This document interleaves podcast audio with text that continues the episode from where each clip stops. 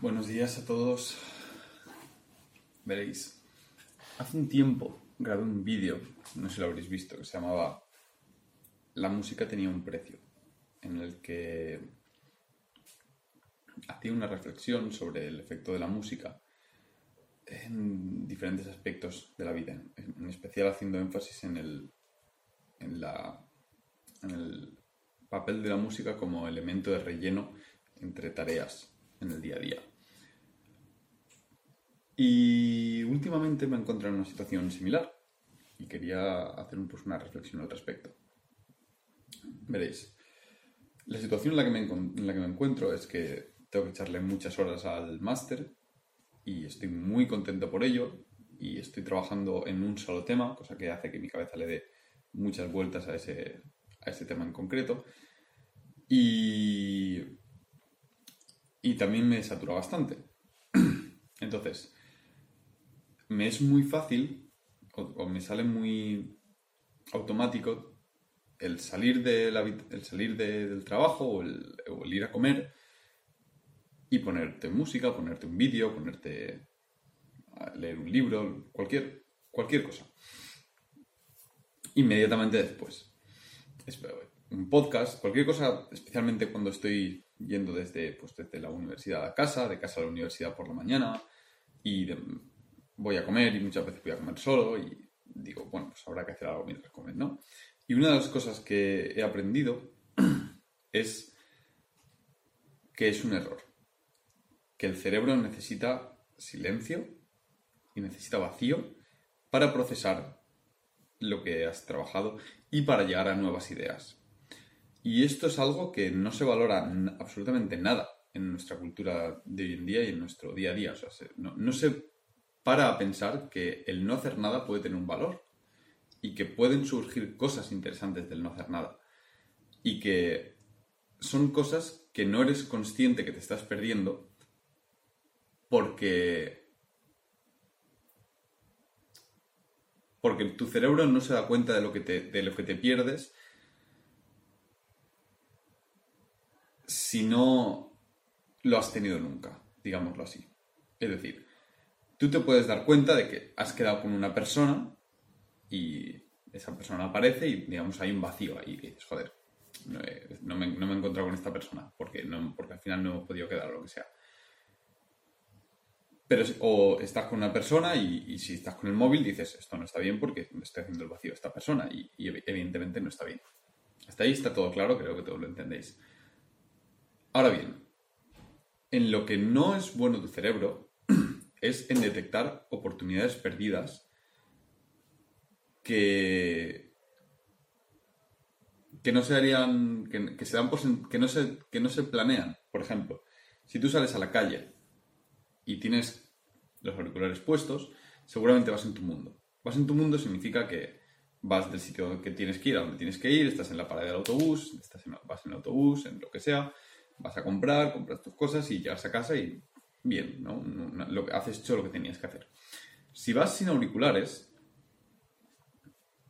abres la, y sin mirar el móvil, abres la puerta a que sucedan cosas. Y son cosas que no están planeadas y muchas veces no sucederá nada, pero otras veces suceden. Y como son cosas aleatorias, que no están planeadas, tu cerebro no se da cuenta que se las pierde. Entonces, algo como ir a una cafetería sin ponerte los cascos, generalmente tu plan es ir a la cafetería. Pero si, si no llevas los auriculares, abres la posibilidad a que a lo mejor te cruzas con alguien o alguien te llama y te, y te giras y te das cuenta, o simplemente escuchas una conversación y empiezas a, y te, y introduces en esa conversación y conoces a alguien nuevo. Todo eso no sucede si vas con el móvil o, o con los auriculares o estás en el autobús y hay una, hay una persona enfrente, si estás con tu podcast o lo que sea, tú estás mirando por la ventana y estás completamente en tu mundo. Si, si dejas el vacío, si dejas el silencio llenar ese espacio, a lo mejor el mero hecho de que ese vacío exista es aliciente suficiente para que empieces a charlar con la persona que tienes delante o con la persona que tienes al lado. Y a lo mejor es una persona súper borde y no va más allá, pero a lo mejor es el amor de tu vida. Es como el típico meme que hay por ahí que dice, algún día te cruzarás con el amor de tu vida y pasaréis de largo porque ambos estaréis mirando el móvil buscando el amor de vuestra vida. Pues es igual. El hecho de dejar vacío per se abre oportunidades que no están planeadas y por tanto no las concibes y por tanto no tienes la sensación de que te lo pierdes. Y eso es peligroso. Pero además me he dado cuenta, y en esto también hablé en otro vídeo que no recuerdo cómo se llama, y es que cuando haces un trabajo, bueno, antes de hacer un trabajo concentrado y, serio, no puedes saltar de una tarea a otra así. Tu cerebro no lo hace. Si llegas a la oficina o te vas a sentar a estudiar o a trabajar y vienes con tu, con tu pum de tu música y o estás con un podcast escuchando el, sobre la existencia del universo y lo que sea, y lo que estás trabajando no tiene nada que ver con eso, lo más seguro es que llegues y te encuentres como que te cuesta sentarte, estás como inquieto, está tu cabeza en otro lado. Y requiere un, periodo de por lo menos 20-30 minutos hasta que tu cerebro dice, vale, ahora toca esto. Y, te, se sienta y se pone a hacerlo. En este sentido, la meditación como break entre cosas es muy útil. Pero otra opción es simplemente ser consciente de este efecto y reducir la tarea anterior previa a la tarea importante. Es decir, si yo vengo a la universidad a estudiar, en, lugar de venir con mi música y mi holgorio, que alguna vez lo hago, por supuesto, estoy en mi casa y decido, antes de salir, ahora no toca música.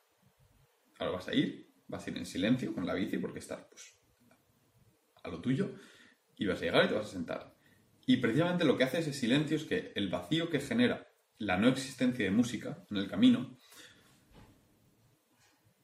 hace que mi cerebro empiece a rodar en lo que tengo que hacer, en cómo lo voy a hacer, en cómo organizar las cosas, y empiezan a aparecer ideas, empiezan a conectarse ideas, y son conexiones o pensamientos que no aparecerían si yo tuviese la música. Si yo tuviese la música estaría en mi mente de relleno.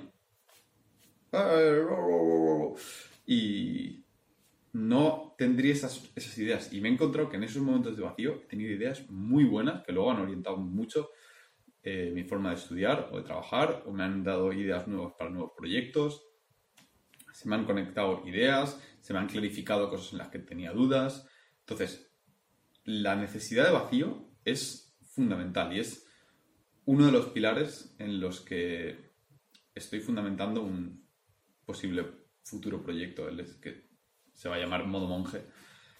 Eh, y no hay apenas research para con respecto a la necesidad del silencio y la soledad. Y yo lo he encontrado una, un elemento vital. Así que tendré que desarrollar yo la filosofía al respecto. Al menos no he encontrado nada que no sea místico y New Age. Otro ejemplo es el estar trabajando y acabas de trabajar y dices, ¡ah, la mierda! Y te pones los cascos, sales de la oficina y ya está, lo loco. No, no, no, no, eso es un gran error. Eso es un gran error. ¿Por qué? Nuestro cerebro tiene lo que se llama memoria de trabajo. La memoria de trabajo es, es como la RAM del ordenador. Básicamente es una memoria temporal en la cual se almacena todo con lo que estás trabajando en ese momento. Y una vez que has, has finalizado el trabajo, tu cerebro coge lo que hay en esa memoria de trabajo y lo criba lo limpia, lo pule, lo conecta con los recuerdos que ya tienes y entonces decide qué almacena, qué no almacena y cómo aquello que almacena está conectado con los recuerdos, pensamientos y conocimientos que ya tienes. Pero eso requiere tiempo. Un ejemplo muy claro de por qué la memoria de trabajo es tan importante y es volátil, porque es muy volátil, es si estás haciendo un trabajo serio, concentrado y difícil, muy difícil del estilo física o filosófico, del estilo de trabajo que requiere una línea argumental de pensamiento que dura 30 minutos, que tienes un gran volumen de conocimiento en tu cabeza con el que estás trabajando y que tienes que tener en cuenta para seguir elaborando lo que estés haciendo. Y estás completamente concentrado, haciendo lo que se llama deep work.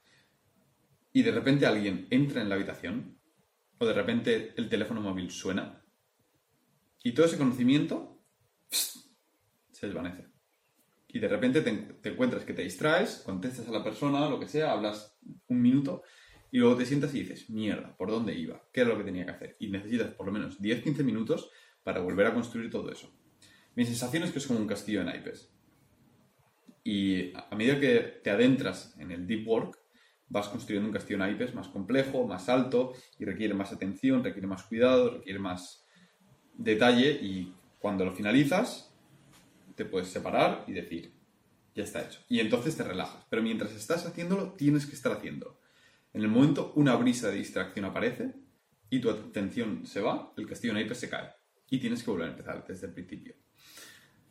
Entonces, lo mismo sucede cuando estás trabajando, acabas de trabajar y paras de trabajar. Y es un trabajo de este estilo, sesudo, que necesitas aprender, necesitas procesar información, necesitas gestionar. Si es trabajo de mandar emails y hacer cuentas en un Excel, pues apaga y vámonos, literalmente. Pero me refiero a un trabajo sesudo, un trabajo que requiera generar nuevas ideas, que requiera pensar cómo vas a estructurar el trabajo, cómo vas a hilarlo, cómo vas a conectarlo con otros, con otros elementos. Si es de este tipo de trabajo, típico, típicamente universitario, acabar de trabajar y ponerse a hacer otra cosa, acabar de trabajar y mirar el móvil, acabar de trabajar y ponerse la música, es un gran error, porque no estás dando tiempo a que tu cerebro coja la memoria de trabajo y la procese. Y esto me lo he aprendido mucho a la hora de ir a comer. He aprendido que si dejo, acabo el, trabajo que tengo que hacer, me voy a comer y no me pongo música, no me pongo un vídeo mientras como, no me pongo nada. Simplemente hago lo que tengo que hacer sin necesidad de una distracción adicional, que creo que es un cáncer para la, sociedad y la, felicidad y la productividad de las personas. Digo, voy a comer. ¿Y qué estás haciendo? Pues estoy comiendo, estoy disfrutando la comida. Salgo de aquí, me voy a la, cocina, preparo mi comida, mientras se calienta, pues miras por la ventana, no tienes necesidad de coger el móvil y llenar cada puto minuto de tu tiempo con el móvil hasta que se acaba hace tilín y ya, pues cojo la comida, lo en la mochila, voy a, al comedor de la universidad, me siento, como, y habitualmente, últimamente estoy comiendo solo, no me apetece comer con gente porque, porque me apetece abrir la puerta a posibles conocer otras personas. Eso da para otro vídeo. Y el hecho de comer solo, aparte que, por un lado, hace que, que muchas veces conozca a gente random, y a veces es muy divertido, a veces hay gente que vale la pena, y hay otras veces pues, que es gente que charlas un ratillo y estupendo también, te aporta eso. Muchas veces me he dado cuenta que mientras estaba allí sentado, en silencio, comiendo, haciendo que nada más que comer y dejando que mi cerebro haga lo que tenga que hacer en silencio, lo primero me alivia muchísimo el estrés. Y lo segundo, muchas veces a mitad de la comida me ha hecho clic algo en la cabeza y he, y he dicho, ah, mira, pues esto conectaba con tal otra cosa. O, uy, mira, pues se me ha ocurrido que esta presentación que tenía que hacer si lo presento esto primero y esto después, seguramente sea de forma más didáctica. Y entonces saco la libreta de papel, porque si cojo el móvil, la posibilidad de que exista algún tipo de notificación que me distraiga y me quite de la cabeza lo que tengo es altísima. Saco la libreta de papel, apunto lo que tengo que hacer, la guardo y sigo comiendo. Y me ha pasado mucho, pero mucho. Tanto es así que he decidido que últimamente escucho muy poca música, pero cuando escucho música es porque de verdad digo, ahora quiero escuchar música y ahora puedo escuchar música. El hecho de que la música pueda estar de forma ubicuita, ubicuita en cualquier parte del día no significa que tenga que estar. Y no significa que, tenga que no tenga ningún efecto y que sea inocua. Que el hecho de poder escuchar música en, cualquier parte sea lo que haya que hacer.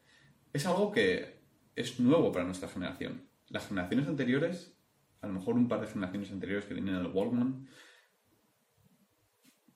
no, tenían acceso. El, silencio y la soledad era parte integral de la vida y ha sido parte integral de la vida toda la historia de la humanidad. Y tiene sentido que nuestro cerebro haga algo en ese tiempo, que no sea tiempo perdido aunque lo parezca. Entonces, no sabemos hasta qué punto repercute en nuestros niveles de estrés, en nuestra felicidad emocional, en nuestra capacidad para trabajar de forma concentrada y productiva, en nuestro nivel de satisfacción con nuestra vida. No sabemos hasta qué punto todo eso afecta el hecho de estar constantemente conectados y el hecho de rellenar cada segundo de soledad y silencio que tenemos con algún tipo de distracción. Esta es mi aportación para este punto. Espero que os sirva y que tengáis un buen día.